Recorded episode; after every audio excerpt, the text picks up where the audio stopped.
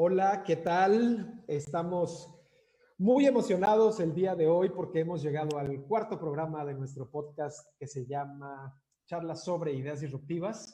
Y el día de hoy vamos a hablar de un tema interesantísimo que tiene que ver con lo que está ocurriendo, que es esto que nos tiene entre nuestras casas a muchos, eh, y que titulamos Alimentación en el contexto del COVID. Y para y para tener esta conversación, esta charla disruptiva, invité a tres amigos muy queridos, los tres, eh, y los voy a presentar en, primero las damas. Presentar, voy a presentar primero a mi amiga Abigail Trujillo. Ella es ingeniera, volteé a ver aquí el currículum, pero me lo sé, me lo sé perfecto. Ella es ingeniera mecatrónica de la UNAM, tiene una maestría en... en una maestría en industrias. exacto. Eh, y tiene mucha experiencia en el tema de sustentabilidad, producción de alimentos.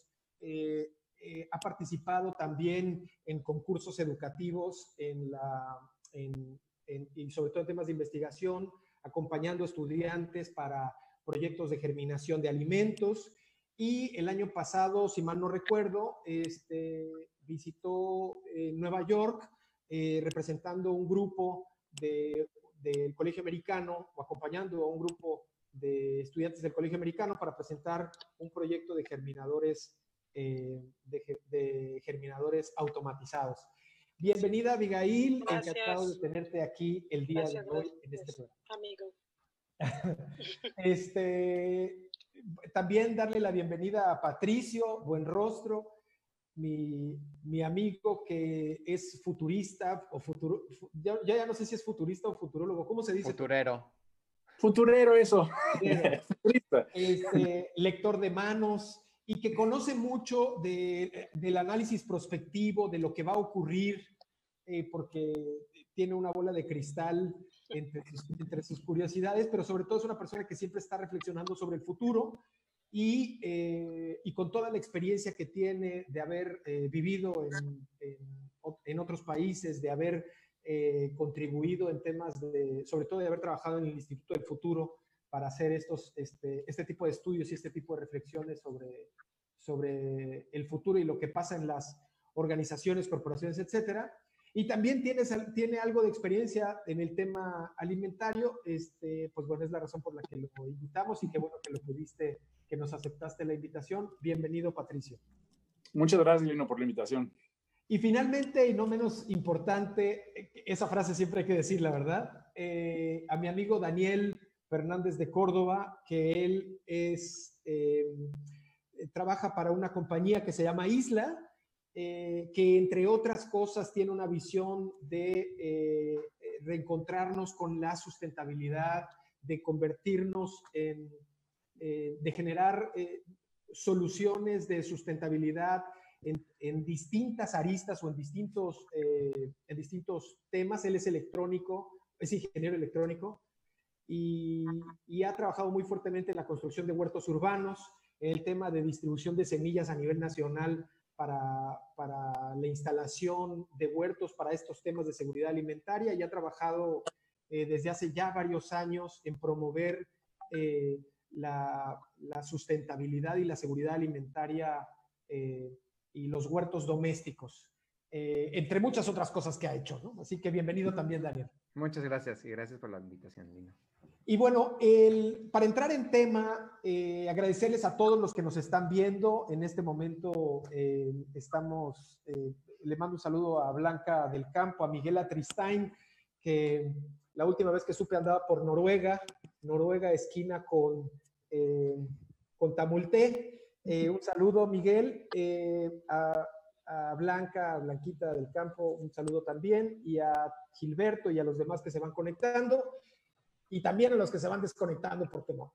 la razón, bueno, un poco poner el contexto, en estos tiempos de cuarentena, y esto es un planteamiento para, para, abrir boca, en estos tiempos de cuarentena tenemos, hemos, hemos descubierto que las cosas que dábamos por sentado, como por ejemplo eh, podernos, poder encontrar un, eh, un, plato de verduras o de, frutas que simplemente íbamos al supermercado o al mercado, lo comprábamos eh, y nos lo comíamos, sin ser conscientes de todo el proceso que corre detrás, el proceso de traslado, de entregas.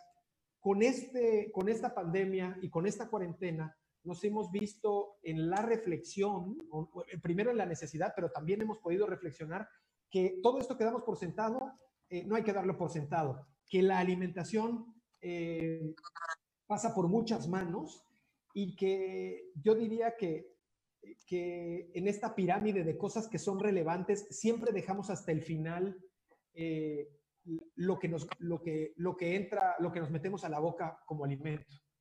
Y ahora eh, lo hemos visto y además está demostradísimo que es la alimentación lo que nos, lo que nos mantiene enfermos en muchos de los casos, pero también que el tránsito de, esa fruta o de esa verdura de donde, de donde nace, del campo a nuestra mesa, es un tránsito a veces tortuoso y además una cadena de suministro muy endeble que en este momento se ha visto bastante afectado. Ese sería el tema que yo pondría sobre la mesa y sobre todo la relevancia y cuáles son estos nuevos hábitos que debemos estar adquiriendo a propósito de esta pandemia? Eh, perfecto, Lino. Eh, pues mira, yo, yo voy de acuerdo contigo. Se está afectando todo eh, de manera muy fuerte, pero creo que no se está afectando, está afectando mucho y mucho más, y vamos a ver los efectos muy seguramente cuando se acabe todo esto, a los pequeños productores, porque al final quien más va a sufrir de esto es quien menos tiene sus canales de venta y cadenas de suministro bien armadas. Y entonces lo que va a acabar pasando es, y, lo vamos a ver todos, ¿no? ¿Quiénes van a salir beneficiados de esto ahorita? Eh, cadenas grandes que pueden vender por internet, que tienen centros más fáciles de distribución, que acaban pudiendo tener esta venta sin contacto, ¿no? si no cuidamos lo que va a pasar ahorita, vamos a perder a muchos productores locales, a pequeños agrícolas, a pequeñas empresas, eh, y hay movimientos de eso, ¿no? Hay mucho movimiento de gente pidiendo, oigan, no vayas, no, no pidas del súper, habla a tu mercado y que del mercado te traigan a casa. Eh, hay gente ofreciendo en redes sociales eh, comprar directamente de pequeños agricultores.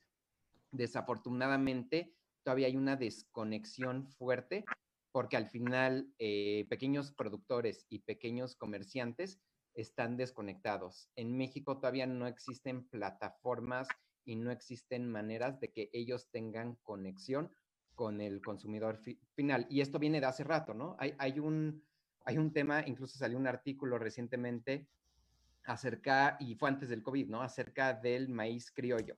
El maíz criollo eh, se está perdiendo a pesar de que se considera en Estados Unidos, ahorita obviamente en México, ¿no?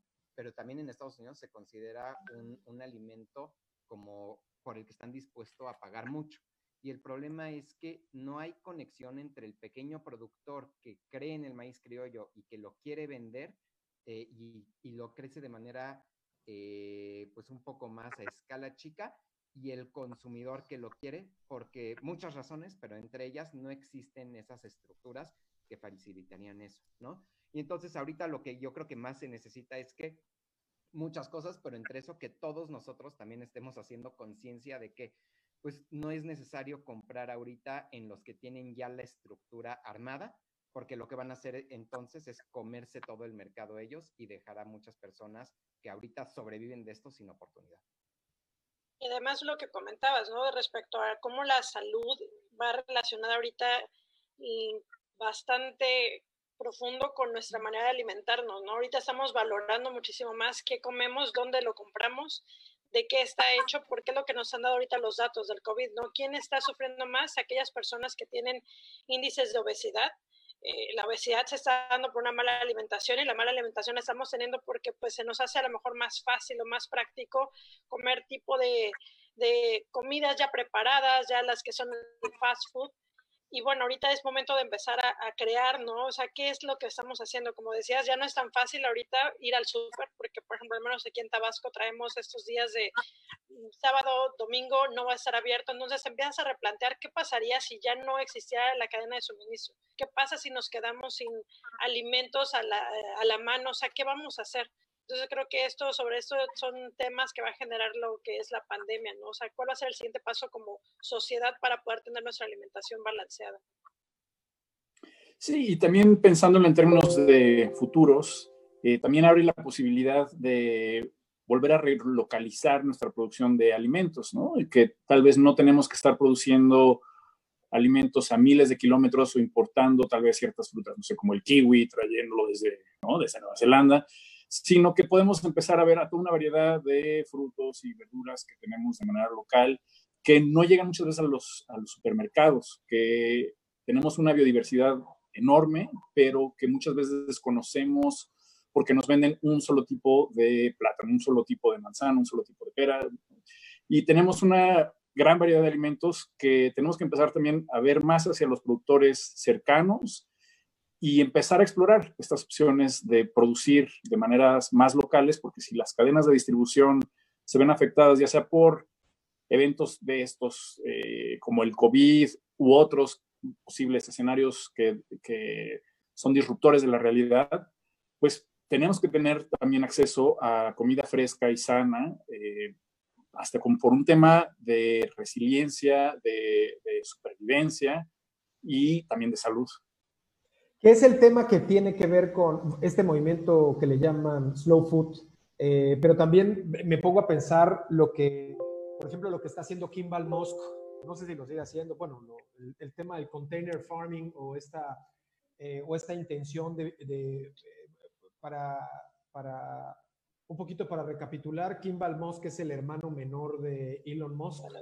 este, y empezó a armar en unos contenedores unas granjas granjas hidropónicas, contenedores de barco, este, y los puso en zonas estratégicas de Nueva York, un poco para vincular el tema del traslado este, de productos eh, de, no sé, para cortar la cadena de suministro, ¿no? Sobre todo. Para cortarla. Hay un debate muy fuerte ahí por el tema de que sí lo, puedo, sí lo puedes producir, pero con un consumo energético brutal, ¿no? O sea, no es lo mismo este, eh, digamos, está eso como posibilidad frente a las cadenas de eh, suministro rotas, frente a este, toda esta eh, demanda que no se va a poder, a la que no se le va a poder dar cobertura.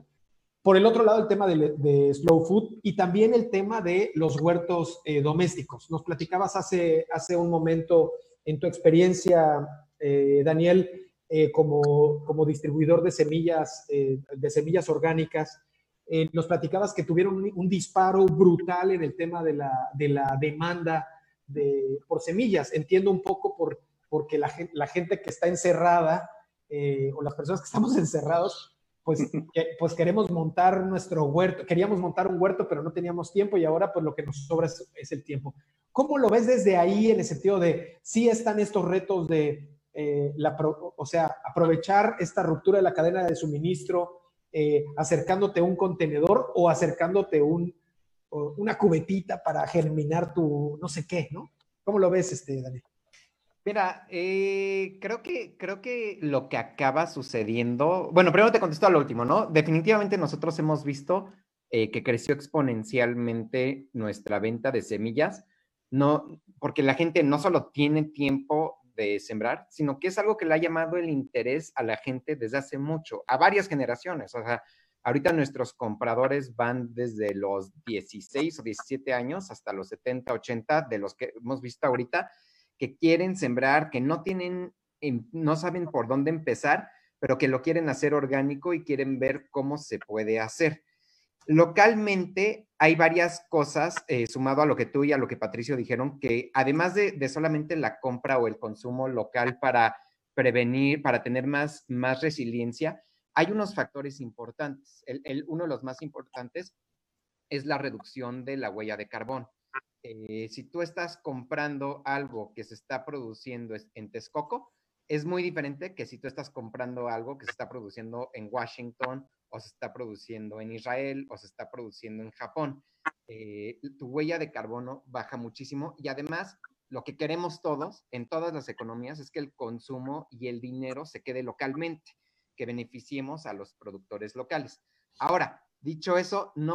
Oye, eso de queremos todos, quién sabe, ¿eh? Este, digo, no, no, es el tema, pero bueno, hay... No, no, no, al final, al final me refiero a lo que, lo que, lo que quieres para beneficiar a la economía local, es que el dinero se quede local, o sea, que, que, tú, que tú vendas hacia afuera y que los de adentro también te compren, ¿no? Pero lo que acaba sucediendo, y, y es un tema con el tema de container farming, nosotros nos inspiramos en un huerto cuando empezamos, se llama Eagle Rooftop Farm, que está en Nueva York y que está padrísimo y nos encantó Oye, ¿lo puedes, poner en, ¿lo puedes poner en el chat para que nuestro equipo lo publique ahí como un bannercito? Ajá. Pero pasa algo. Después de inspirarnos en eso, nos dimos cuenta que para ellos no es viable, para nosotros sí. Ellos cierran su huerto en octubre, lo cierran en noviembre, lo cierran en diciembre, lo cierran en enero, lo cierran en febrero, porque ¿quién siembra en Nueva York, sabes? En un edificio en Nueva York. Nosotros, a diferencia de ellos, nosotros cosechamos jitomate en diciembre, que es cuando más frío hace y cuando menos jitomate deberías de tener.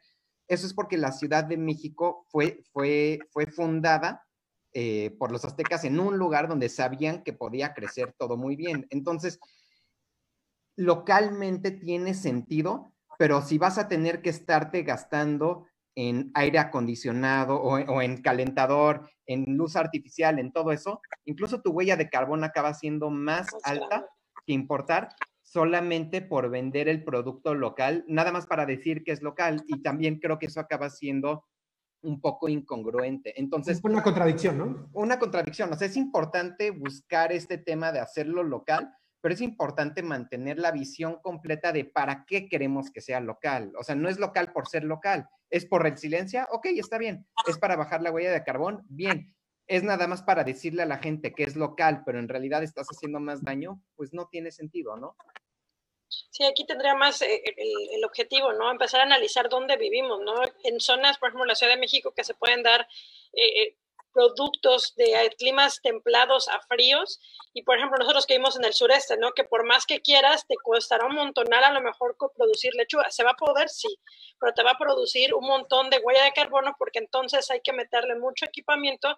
Y de ahí es un tanto donde la ingeniería, me imagino, Daniel, también que ustedes lo han experimentado. La ingeniería ha venido a ayudarnos a esta cuestión de la automatización y telemetría, de decir, bueno, cuáles son las, las maneras, ¿no? De sembrar. Yo recuerdo cuando fuimos a esta Maker Fair, la gente se volvía loca con una caja, era una caja, era un germinador. Le puse unas luces de crecimiento, le puse unos termómetros y la gente decía, yo quiero uno. O sea, no íbamos preparados para vender, solamente queríamos exponer y la gente decía, yo quiero uno, ¿cuánto cuestan? ¿Cuándo lo van a sacar a la venta? Porque allá es muy difícil por su clima tener unas condiciones, ¿no? Sin embargo, cuando se presentó aquí en Tabasco, nos decían, pero es que aquí se da todo. O sea, como para qué quiero eso si aquí tiras un hueso y, nace. Y dice, sí es cierto. Aquí aunque no quieras que algo nace, o sea, se va a producir y un hueso de, Un hueso de aguacate, ¿no? Un hueso, de aguacate. Exacto, ¿no? Entonces, habría que pensar qué poder producir local para que tenga esta congruencia con ser sustentables, con ser sostenibles y con que sea realmente algo local, ¿no? No es algo, me va a decir, bueno, voy a querer producir fresas, que ya lo intentamos, pero también vimos que el clima no nos ayudó nada, entonces habría que repensar, ¿no? O sea, ¿qué es realmente lo local?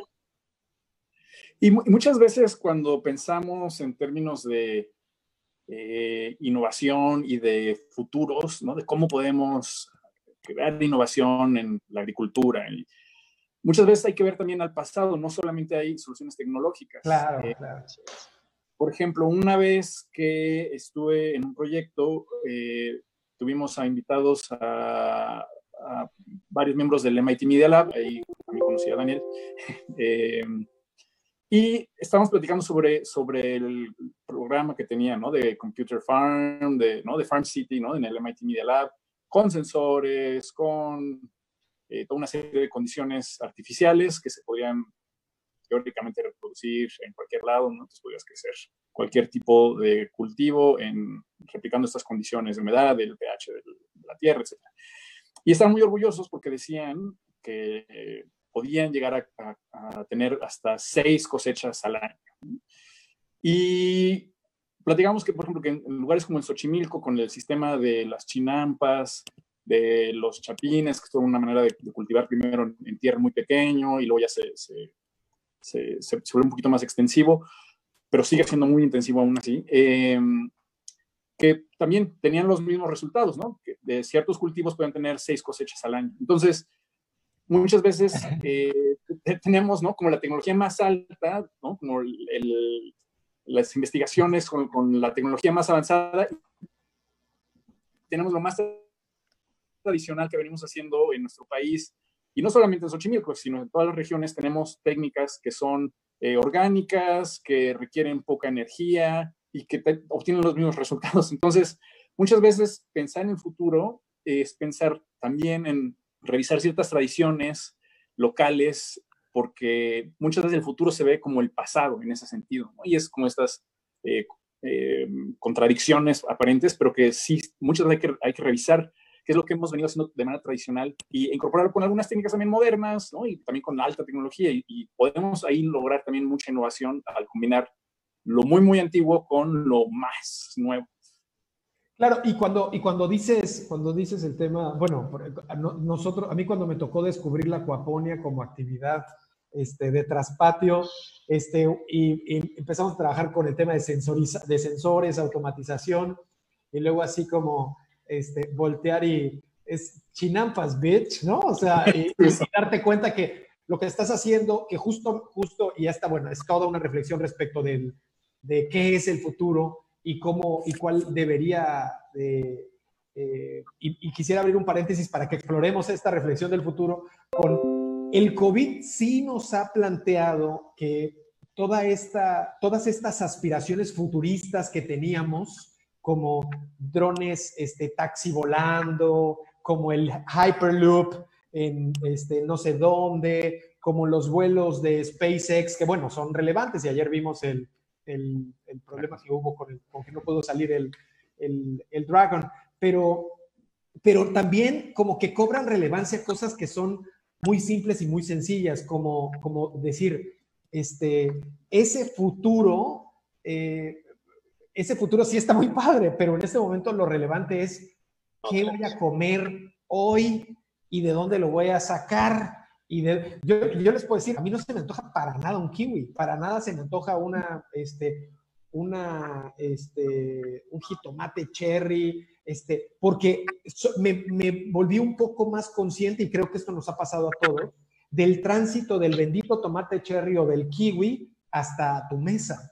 Y esa conciencia la ha provocado justamente esta cuarentena que nos, nos ha hecho conscientes un poco a huevo, ¿no? Un poco, perdón, un poco a fuerza de, de que estamos encerrados y decimos, oye, este, ya vemos las cosas con otros ojos. No sé si esto llegó para quedarse, pero sí, evidentemente, este, eh, como humanidad, e incluso lo platicábamos hace un rato con Daniel, eh, cuando fundas Isla junto con Victoria Daniel, esta primera reflexión o esta, la visión de Isla era o es, o sigue siendo, establecer un lugar aislado. Cuéntanos un poquito más de eso. ¿Cuál era la visión y cómo ves? Y, y, bueno, yo cuando lo escuché por primera vez dije, esto es una locura. Pero en este momento, y digo, lo seguí pensando mucho tiempo este, pero no te lo había dicho. Pero ahora justamente lo que digo es, oye, esto es súper pertinente para un momento como este. Sí, pues justamente cuando empezamos Isla, la visión era era de varias partes. Lo primero es autosuficiencia y entonces empezamos a producir nuestro propio alimento y a producir nuestra propia cerveza eh, y a producir algunas cosas más también, también muy críticas. Este, y, y después también lo que queríamos es, a ver, la tecnología puede hacer tu vida mejor o la puede hacer peor. Es decir, que sea más tecnología y que estás más interconectado no significa que vivas mejor. Eh, tener más acceso a celular y estar en correos todo el día y todo, tiene muchos problemas de los cuales creo que hay otra conversación que se puede hablar, pero puede tener muchos problemas. Entonces, lo que pensamos es, la tecnología debe de servir para subir la calidad de vida, para permitirte reducir el tiempo dedicado a necesidades básicas y utilizar tu vida para trabajo eh, creativo. E inicialmente, y es lo que te platicaba antes de la conversación, nosotros teníamos la visión de fondar isla eh, o en una isla, o, en, o en este, o hacerlo cerca de una playa.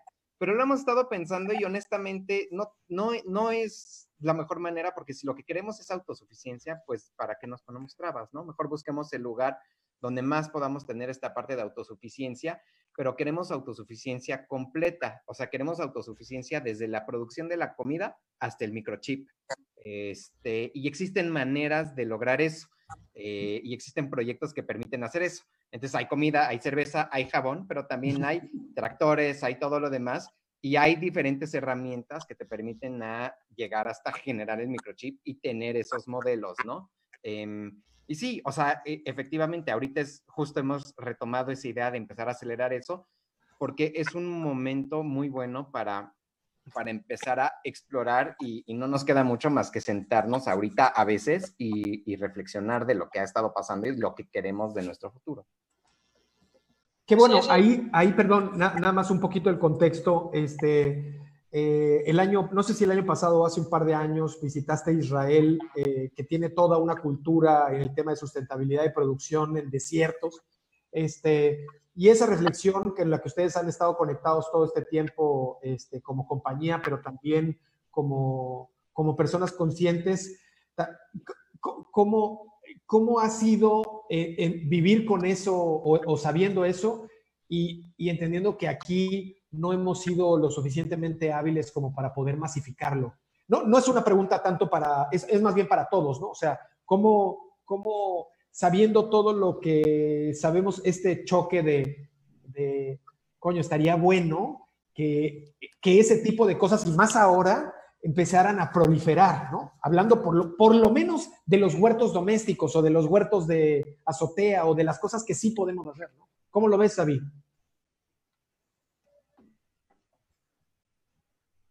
No hablas a mí, no hablas.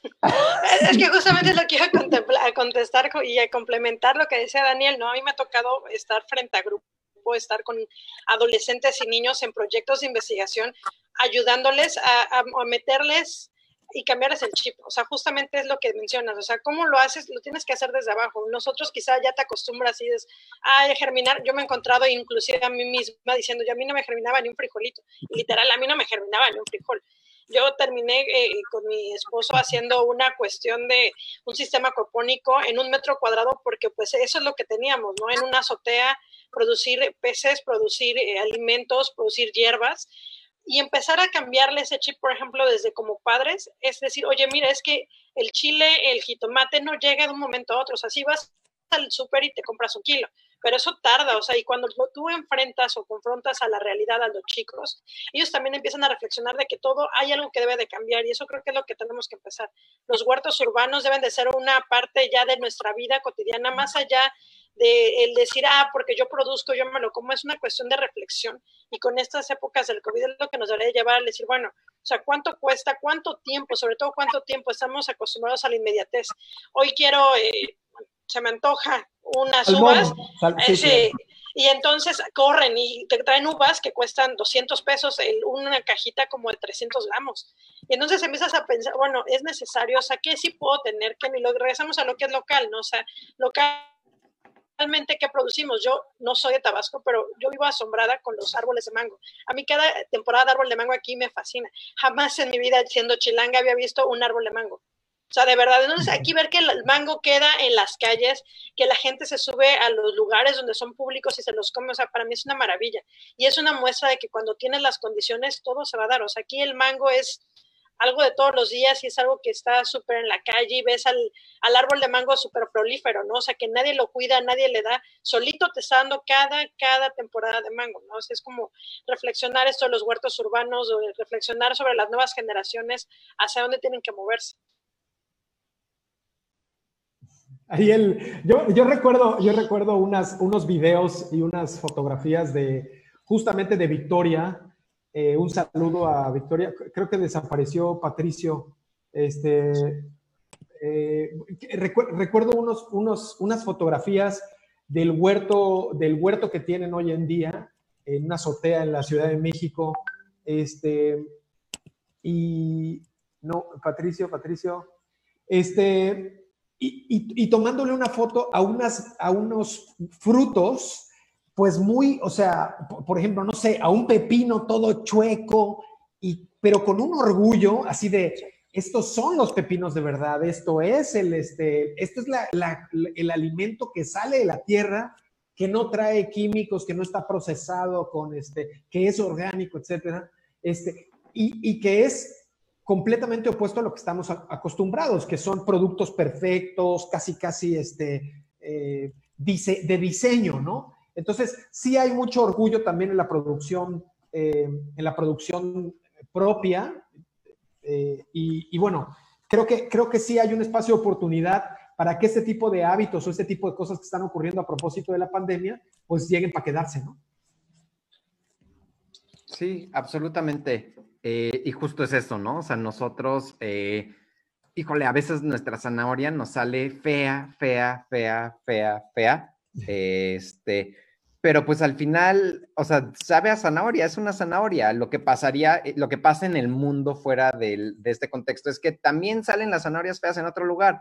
Simplemente se tiran, se vuelven, dependiendo qué tipo de producto, se vuelven salsa, pero no se usan porque la gente está acostumbrada a que, a que está mal eso, no vas a comer algo que no está bonito, pero no es el caso. Em, un poco de lo que decías, ¿no? De, el tema de la tecnología y cómo México tiene ese problema. Es algo que platicamos mucho porque justamente eh, Israel es famoso por utilizar la tecnología para eh, hacer maravillas en un desierto. E incluso tienen plantas de México que ellos producen y las producen mejor que nosotros, pero no es un tema, eh, creo, que para mí, y cada vez que más pasa el tiempo, más me doy cuenta, no es un tema de incapacidad local, es un tema de estructuras y de cómo operan las estructuras y el gobierno, ¿no? Entonces, en Israel no hay agua, punto, no hay.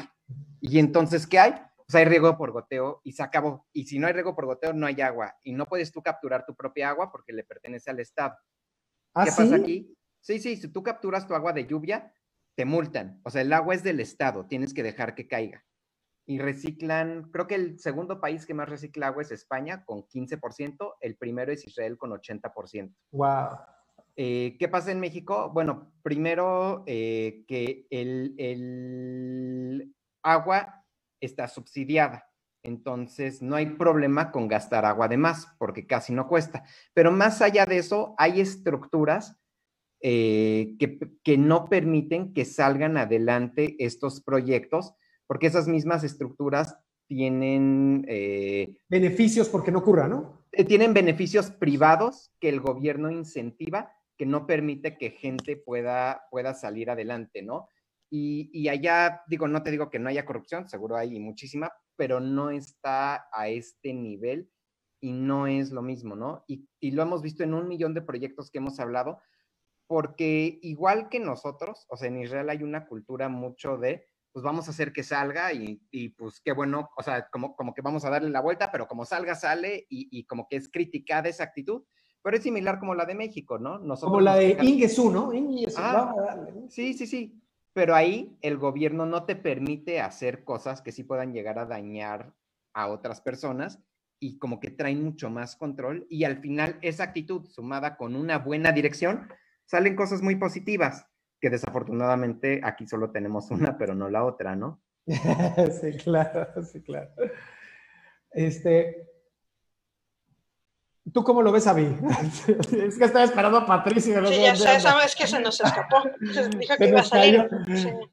Pues e, es, esto, ¿no? O sea, justamente esta parte de, de lo que hay que hacer, digo, eh, Daniel vive en la Ciudad de México, yo vivía ya 26 años de mi vida, y entonces, cuando llegas a un espacio, por ejemplo, como donde estamos ahorita en Tabasco, donde están bendecidos, porque la verdad es una bendición, las condiciones para sembrar. Yo estoy asombrada. O sea, aquí realmente es poquito lo que le pones y tienes la condición de temperatura, tienes condiciones de humedad, tienes todo. Entonces, yo, por ejemplo, aquí puedo sembrar algunas. Mi esposo acaba de poner la semana pasada tomate, agarró el tomate y lo aventó a la tierra. Y yo dije, eso no va a funcionar jamás. Claro que funcionó.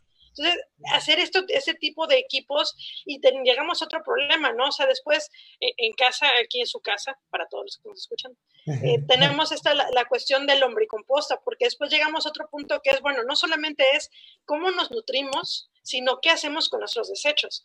Entonces también viene por una cuestión de ser más consciente, decir, bueno, ¿y ahora qué? O sea, en, Ciudad de México nos piden separar la basura, pero a la vez también eso es una molestia porque generas eh, basura que se vuelve olorosa con el tiempo.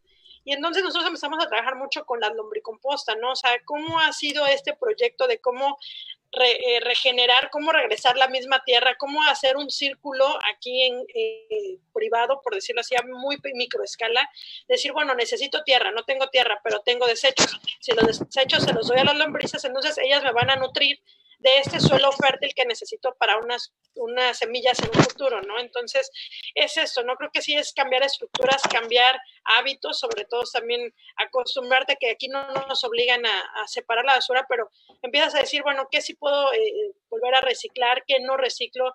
¿Qué tiro totalmente a la basura? ¿Qué puedo aprovechar para la composta, ¿no? Patricio, regresaste. Ya regresé, perdón, es que se sobrecalentó mi iPhone porque larga historia, pero ya estoy en mi iPad. ok. Este, Bienvenido. Gracias, gracias. Estábamos hablando un poco del de, tema de eh, qué pasa, o sea, qué, es lo que limita o, o, cómo funciona la tecnología en otros países que permite que puedan tener mucho más éxito sembrando en muchas cosas de manera sustentable eh, y aquí, como qué se tiene que hacer y cómo nos tenemos que mover en esa parte, ¿no? Hay, hay unas, yo comentaba, comentaba hace un rato, vi un programa que se llama, em, que es un programa de milpas eh, con, con, con, árboles. Con árboles frutales, que se llama MIAF, este, o, o algo así. Eh, y bueno, la milpa como este componente que es este, ancestral en nuestro país, eh, que, permite el cultivo de distintos, este, elementos para el sustento eh, de una familia, se ha ido, bueno, no, no, diría sofisticando, pero le, agregaron, le han agregado componentes como la incorporación de, árboles frutales. Este, y quiero hacer una reflexión, porque esto también toca o pasa por por el momento en el que estamos viviendo, que es la cuarentena. En el pasado eh, tuvimos oportunidad eh, con Daniel, eh, con Victoria, con Patricio de hacer, hacer unos, unos talleres de huertos electrónicos, porque este interés que tenemos de, de, la participación o de la realización de huertos, este, lo hemos tenido desde hace tiempo, este, hablo de manera personal. Y en aquel entonces, pues sonaba un poco, no sé si recuerdan estas iniciativas como por ejemplo 3D Ponics, que era esta plataforma de, de, eh, huertos impresos en 3D o de componentes impresos en 3D. Luego salió por aquel entonces FarmBot, que es como una, un equipo CNC para sembrar y cosechar, un robot CNC para, para siembra y cosecha eh, en, un, en cuatro metros cuadrados. Luego salió eh, un proyecto en Barcelona que se llama Aqua Pioneers, que es un proyecto para hacer eh, un sistema acuapónico de interiores con, unas peceritas y, una, y de recirculación.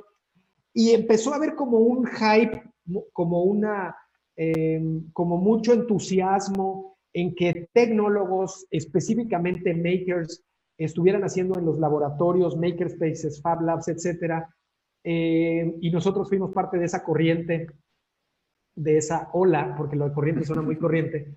Eh, corriente. Fuimos parte de esa ola, eh, pero era muy incipiente ese movimiento. Y, les quiero, y quiero hacer un paralelismo con este momento. En este momento, las personas interesadas en hacer huertos, pues se han, tú nos decías, se ha multiplicado por casi por 10 veces más las personas que te han comprado semillas.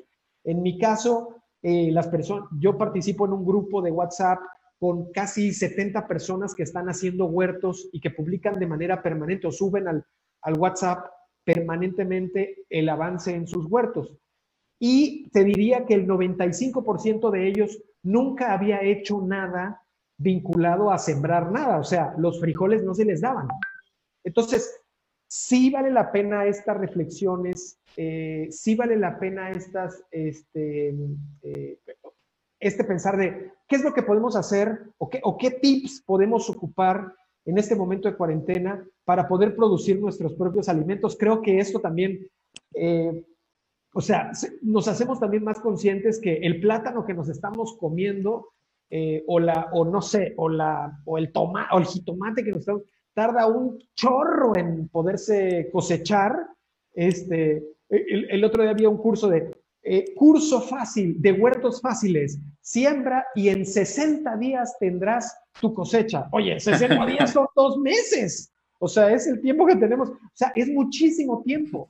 Este, porque estamos acostumbrados a decir, me puede traer un kilo de tomate, un kilo de no sé qué, un kilo. Estamos tan acostumbrados a eso que hemos dejado de, ser conscientes. Este, el, otro día había un curso de, ¿no? por mucho eh, que, curso por mucho que seas de huertos fáciles, siembra y controvertida y que quieras acortar el proceso de siembra y cosecha a cinco días para un, para un algo, pues ahora sí que te la, te la pelas. ¿Qué opinan? ¿Qué opinan? Eh, pues. ¿Qué es eso, Estaba pensando, estaba pensando. Este, o sea, creo, creo que creo que es este un, tema muy, muy amplio. Digo, justamente hablando del tema de, del tiempo, que es algo que nosotros nos interesa mucho y es un poco lo que también dijo Abigail, ¿no? Eh, el, tema, el tema de la siembra y de la autosuficiencia eh, tiene unos beneficios que tal vez no son tan claros al principio, pero ahorita en una época de eh, donde necesitas todo de manera instantánea, eh, donde los niños, incluso los adultos, se desesperan si algo no pasa inmediatamente, donde quieres el súper por internet porque te da flojera marcarle al mercado y no quieres tratar con eso, o sea, algo tan ridículo como eso, el hecho de sembrar tu propia comida y que, mira, tardas tres semanas o cuatro semanas en cosechar un rábano mínimo, mínimo, mínimo, y es lo que más rápido se da.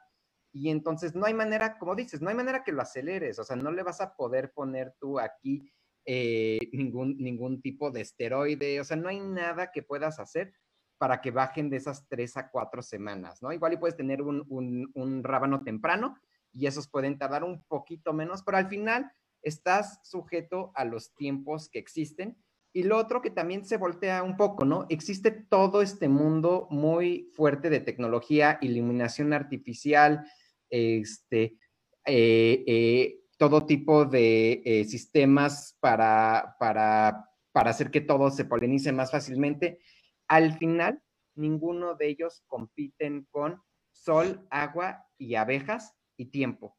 Es decir, eh, hay manera de que lo, que mejor funciona en un huerto orgánico, y es lo que al menos nosotros intentamos enseñar porque a nosotros nos costó mucho aprenderlo, y cuando lo aprendimos hizo un gran clic, es los huertos orgánicos. Eh, eh, el nombre incluso, es decir, todo el alimento es orgánico porque viene del carbón, ¿no?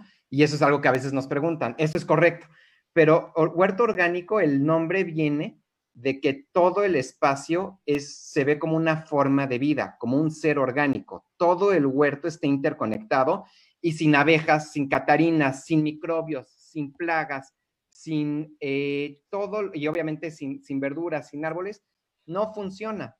Y la resiliencia de la que habla Patricio viene justamente de que si tú tienes todo un ecosistema y lo dañas un poquito, el ecosistema se regresa al mismo punto donde empezó muy rápido.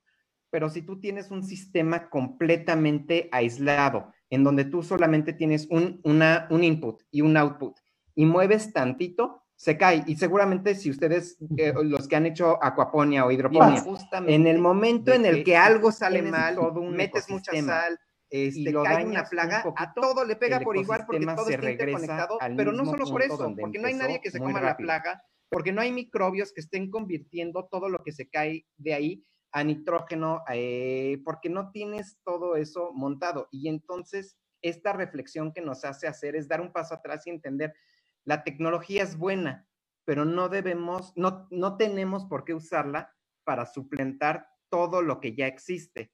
Eh, creo que nosotros damos un taller con un biólogo y de las cosas que más le enojan es que ahora te rentan las abejas para que polenicen tu huerto. Y dices que es ridículo, o sea, ¿quién va a pagar? Pero no crean que es un tema de que, ah, bueno, es que ahora eso sucede. Es un negocio grande en todo el mundo porque los huertos en invernadero y con hidroponía no tienen acceso a nada de eso y al final pagas por cosas que te regalaría la naturaleza y que además acabas tú afectando porque qué abeja se quiere meter en donde hay glifosato y en donde hay glifosato es donde se van a matar ellas y entonces como que es una cadena que si no entendemos y damos un, un paso hacia atrás y entendemos el uso positivo de la tecnología, vamos a entender, empezar a tener esos problemas y no entender cuál es el propósito real de lo que queremos lograr, ¿no? Sí, creo que es justamente eso, de, ¿no? de, de, repensar el ciclo, ¿no? En dónde, qué parte somos de este ciclo y no romperlo, ¿no? Creo que eso es lo que hemos caído como humanidad. Somos tantos que todos necesitamos comer, que al todos necesitar comer rompimos el ciclo de lo que la madre naturaleza tal cual te puede dar con su tiempo, ¿no? Ahorita que queremos todo rápido, todo para allá, y entonces es tanto que entonces es el, el cambio climático, con la consecuencia es las tierras contaminadas, tierras ya de de cultivo que no están aptas por lo mismo, ¿no? Y hay que estarles poniendo más y más químicos. Hay alguien en algún lado donde leía que si tú no puedes leer en una sola, de una sola línea lo que está compuesto, lo que te comes es porque es algo que seguramente tiene químicos y no es tan bueno para la salud. O sea, ya si trae glisofato y cosas así muy químicas es porque no debe de ser tan bueno. Y justamente lo que decía Daniel, ¿no? O sea, queremos también suplantarla con tecnología lo que pasó con la Food Computer, ¿no? Que era como la promesa de que si la tenías perfectamente bien este, montada, no ibas a necesitar a nada más, pero exactamente, ¿y dónde quedaron todos los insectos, todo el ciclo que necesita la misma naturaleza para poderse generar? Eso es como que, pues exacto, la tecnología no puede ser todo. Hay una pregunta, perdón, de, de nuestro video auditorio eh, donde dice Monse, ¿qué tenemos que hacer como sociedad para hacer huertos de autoconsumo en nuestras casas? Quien quiera contestarla, esa, esa es una pregunta. Em, dice, dice Rulo Pótamo, saludos a Raúl Trejo, al doctor Raúl Trejo. Dice, yo sé, dónde te, yo sé dónde te rentan gallinas ponedoras en Estados Unidos. Tú decides el número de gallinas. Este, Alguien más dice que eh, tenemos las herramientas para lograr grandes cosas. Eh, hay que ver si tenemos la capacidad, el tiempo. Por supuesto, no importa, la pregunta está de más. La situación de cada uno de nosotros como emprendedores queda en la decisión de limitarse o soltar rienda suelta a los proyectos que se nos presentan. Eh, excelente videoconferencia. Así que la pregunta un poco es el tema de los huertos. Yo, quiero hacer un comentario de lo que decías de la construcción de los sistemas, yo cuando empecé con el tema de la acuaponia, eh, armamos un sistema precioso, funcionaba perfecto, y un día me fui a un lugar que se llama Macuspana, a un lugar en Macuspana que se llama, por cierto, Macuspana es el lugar, es famoso porque es el lugar donde nació el presidente de la República. Este, un saludo a nuestro presidente. Eh, estamos, no estamos hablando mal de él ni nada, así que eh, no se nos van a aventar.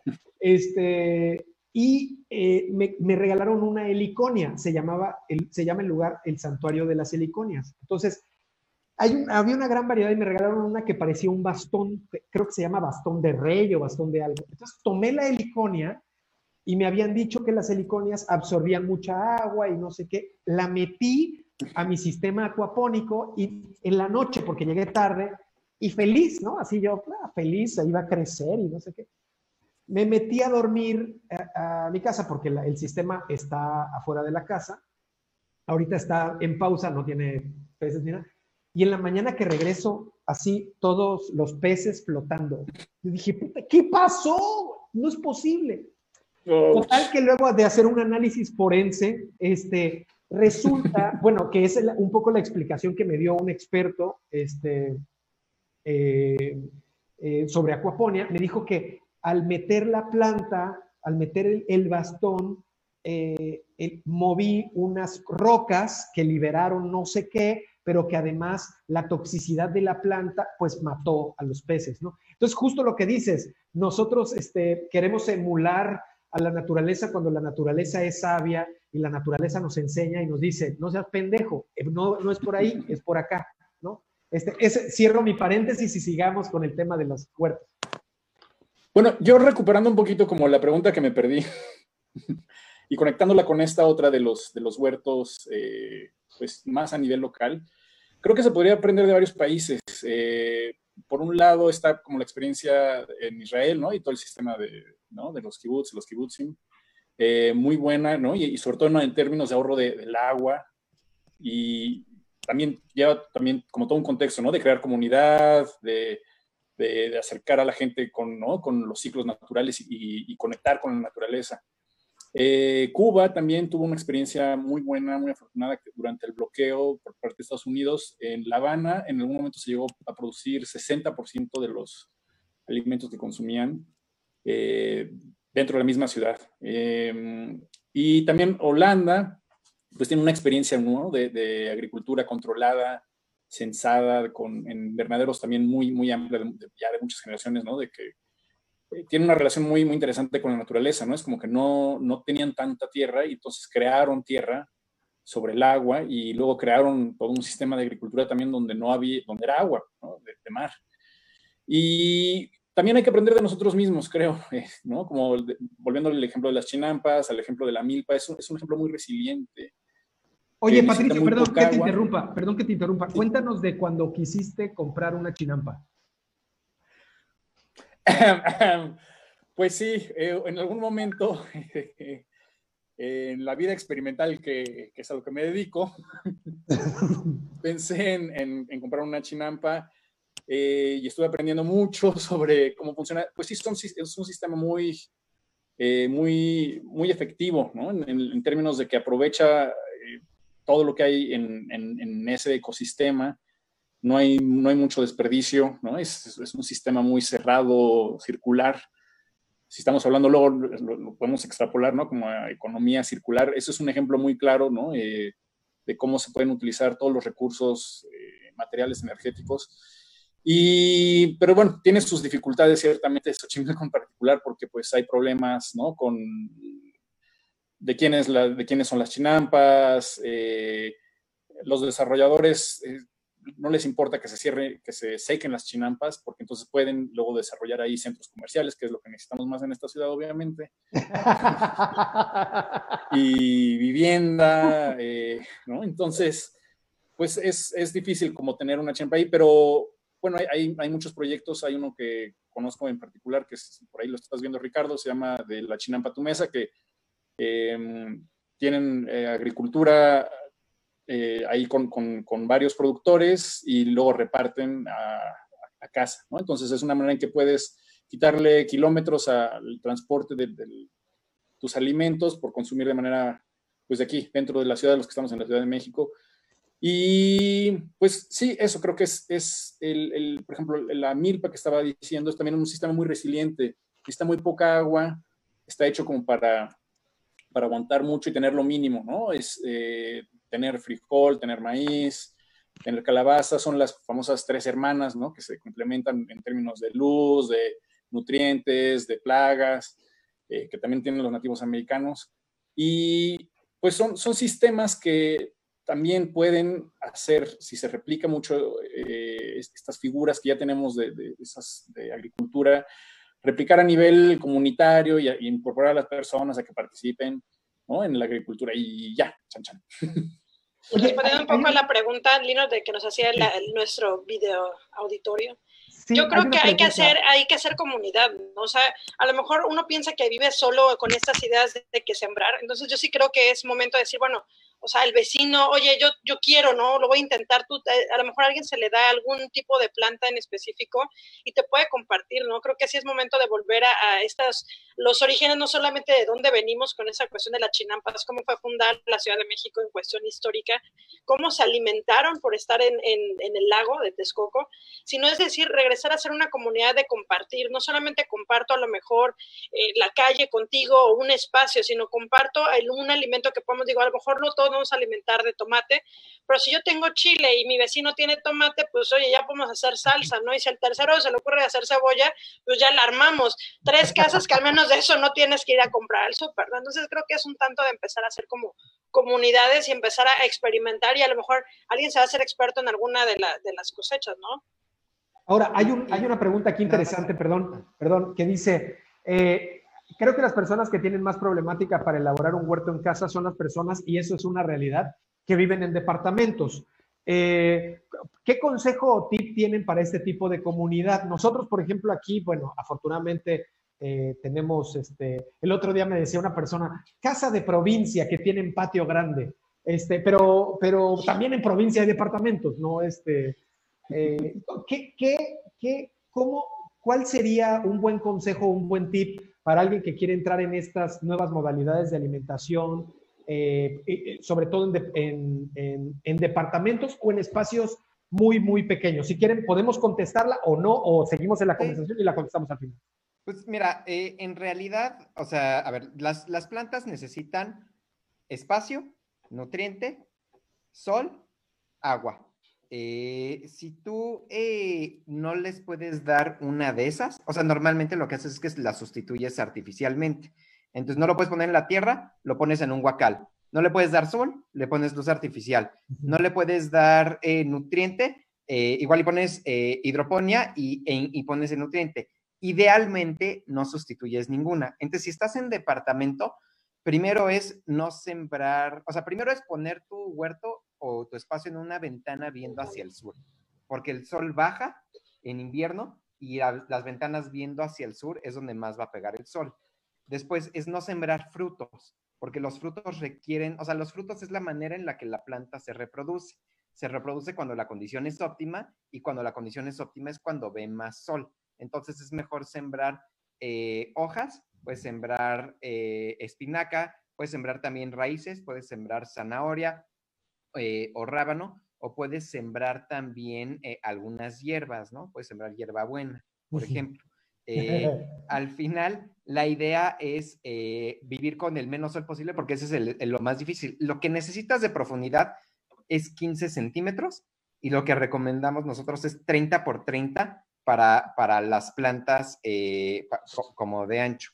Este, fuera de eso, y si lo regar una vez al día y más o menos, y regar siempre en la mañana. Eh, y lo que más, las dos cosas que yo te diría que fuera de, tema técnico que más importan cuando siembres es siembra lo que te gusta eh, y empieza ya. O sea, si no consigues las semillas perfectas, si no tienes todo, si no es, eh, empieza sembrando y ya después ves, porque si no, intentas hacer todo perfecto, pues eh, ya vamos a estar en la siguiente pandemia y apenas.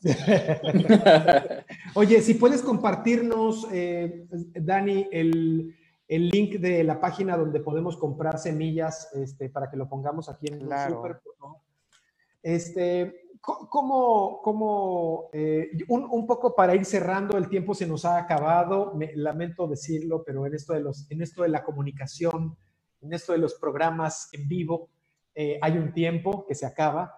Y eh, me gustaría que cada quien cerrara con una reflexión en torno a eh, los retos de la alimentación en el tiempo de COVID. ¿Cuáles son sus reflexiones respecto a esta plática que ha sido muy rica? a mí, yo estoy fascinado con encontrarme con ustedes, que son mis amigos que quiero tanto. y siempre platicar sobre cosas interesantes. Yo, yo, yo siempre pienso que cuando juntas a dos personas inteligentes en, eh, eh, puede, puede surgir una gran conversación y sobre todo cuando nos reunimos cuatro, pues bueno, más chingona la conversación. Entonces, este, ¿cuál sería la, la reflexión final, eh, el mensaje final? es importante si pueden decir, ya, ya dijimos un par de tips, nos han pedido con alguna frecuencia que digamos tips y digamos, oigan, pues háganle por aquí, háganle por acá. ¿Cuáles serían estos, este, estas reflexiones finales, empezando por en el orden que ustedes dispongan? Bueno, yo les diría que hay que regresar a las bases, ¿no? Hay que meditar de dónde venimos, hacia dónde vamos, intentarlo, como dice Daniel, o sea, no perdemos nada y sobre todo ser pacientes. Creo que esto de la paciencia no se nos da como, como humanidad ya en estos días tan ajetreados. Todo lleva su tiempo, todo tiene un tiempo y las semillas necesitan un tiempo, ¿no? Entonces, para mí es esto, ¿no? Hagamos comunidad, sembremos lo que nos, se nos vaya a dar y sobre todo hay que disfrutarlo, ¿no? Es una manera de sacar también estrés y tensiones. Hierbabuena con vodka, ahí nos dice. menta también, la menta sabe mucho. Eh, yo, yo creo que, eh, digamos, para la parte de sembrar es empezar y hacerlo tal como dice Abigail y, echarse para allá. Yo creo que el COVID nos da el tiempo de reflexionar un par de cosas, ¿no? Primero es, eh, y es un tema que acabamos un poco dejando de lado, pero es entender lo que es esencial en el mundo, ¿no? Y ahorita, digamos, los trabajos, nos damos cuenta que los trabajos esenciales son los que peor se tratan, el peor pagado, el más duro, ¿no? Eh, hablamos un poco de plaguicidas y pesticidas. Ya no entramos a detalle, pero lo que les puedo decir es, México tiene arriba de 100 plaguicidas y pesticidas que están prohibidos en todo el mundo por temas a la salud, por temas al medio ambiente. Todos salimos dañados de eso, todos los que estamos en la plática, pero quien sale dañado muchísimo más que todos nosotros son los agricultores, porque ellos trabajan día a día con eso, ¿no? Y el hecho de no estar entendiendo eso, no, no estar entendiendo cómo es esta cadena de suministro, cómo nos está afectando y que a nosotros nos llega una planta que no debería de estar en nuestra casa en esa temporada, que llega eh, de alguien que en realidad acaban sacrificando su vida y acaban sacrificando muchas cosas para lograrlo, eh, tenemos que trabajar mucho más para entender ese mundo. Yo les puedo decir que al igual que tú, Abigail, yo en mi vida había sembrado más que el frijol cuando empezamos este proyecto eh, y la única manera en la que te das cuenta del esfuerzo que se requiere y del contexto y de la locura que es todo lo que es el sistema alimentario de todo nuestro país es empezando a sembrar. Y entonces regreso a lo mismo. Agarren, compren semillas, compren una maceta, un guacal, pónganle 15 centímetros de profundidad y órale, a sembrar, ¿no? Este, y, tomen fotos y van a ver que eh, la paciencia cambia, porque esos cuatro días que parecerían ser una eternidad, tú juras que la planta está creciendo rapidísimo y no puedes creer y no entiendes todo lo que está pasando, ¿no? Pues yo diría desde la perspectiva de futuros eh, que es una actividad que siempre ha sido parte fundamental de la humanidad. Eh, tal vez ¿no? es como que nos ayudó a convertirnos en lo que somos y nos seguirá definiendo. Entonces, no vamos a dejar de, nunca de, estar cercanos a la agricultura y creo que en los muchos posibles futuros que, se ven con muchas variables, en todos es importante, pues sí, tener, ¿no? Como, como dice Daniel, como, como dice Abigail, ¿no? Eh, empezar desde poquito con una macetita, intercambiar con los vecinos, eh, y si se le puede ir agregando el, el ingrediente tecnológico también, eh, pues tenemos lo mejor de todos los mundos, porque entonces tenemos, empezamos a entender a la naturaleza de, de manera sistémica y tenemos también la intervención humana más directa que nos ayuda a hacerlo más eficiente y que nos acerca también pues a crear ahí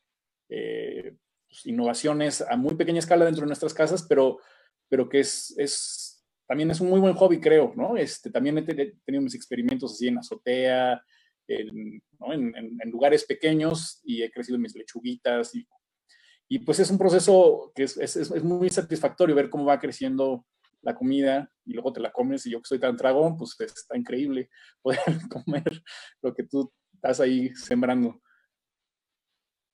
Pues muchísimas gracias por, el, por su tiempo, a todos los que nos, un saludo a Miguel, ahí nos lo devolvió el saludo, a Erasmo Martínez, un saludo mi querido Erasmo, a Jackie, a Alex Calva, Eduardo Mayén, a, bueno, y a una gran cantidad de personas, miles de, cientos de miles de personas que nos mandan mensajes. Jesús Rabindranath, este, ¿qué onda? ¿Cómo estás? Eh, Gaby Falcón, también un saludo. Este, y a todos, bueno, pues esta, eh, esta fue la, nuestra charla disruptiva de este jueves. Eh, con esto cerramos el primer ciclo o el primer bloque de, de charlas y de conversaciones sobre temas de innovación, tecnología y emprendimiento, también de disrupción. Y bueno, eh, vamos a dejar, vamos a dejar al final, vamos a pedirle a pedirles que nos mencionen. Si nos puedes compartir tus redes sociales, eh, Dani, para que las pongamos ahí en tu. ¿Las puedes mencionar, por favor? en, no sé, Twitter, Facebook, Instagram? ¿Cómo, te podemos, ¿cómo los podemos encontrar? Eh, semillasisla.mx es la página y luego isla.pw en Facebook e isla-pw en Instagram. Buenísimo. Este, Patricio, es un proyecto increíble. Está padrísimo. ¿Cómo, te encontramos a ti? ¿Cómo te encontramos a ti, Patricio? Eh, patriciobuenrostro.com. Perfecto. Ah, este, Avi, ¿a ti cómo te encontramos? a mí me pueden encontrar en los proyectos con Cinetics, justamente donde manejamos este tipo de proyectos con los chicos, con sensibilizarlos, con meter tecnología, con meter naturaleza, así que en cinetics.mx. Buenísimo. Buenísimo. Eh, y a mí me pueden encontrar en pues me pueden encontrar en este, ideasdisruptivas.com y en algunos otros lados. Muchas gracias a todos por su tiempo. Vamos a publicar en Spotify, en Facebook y en otros lados este, este video podcast y nos vemos para la próxima. Muchas gracias al equipo. Gracias a, gracias a todos. También soy fan de sé.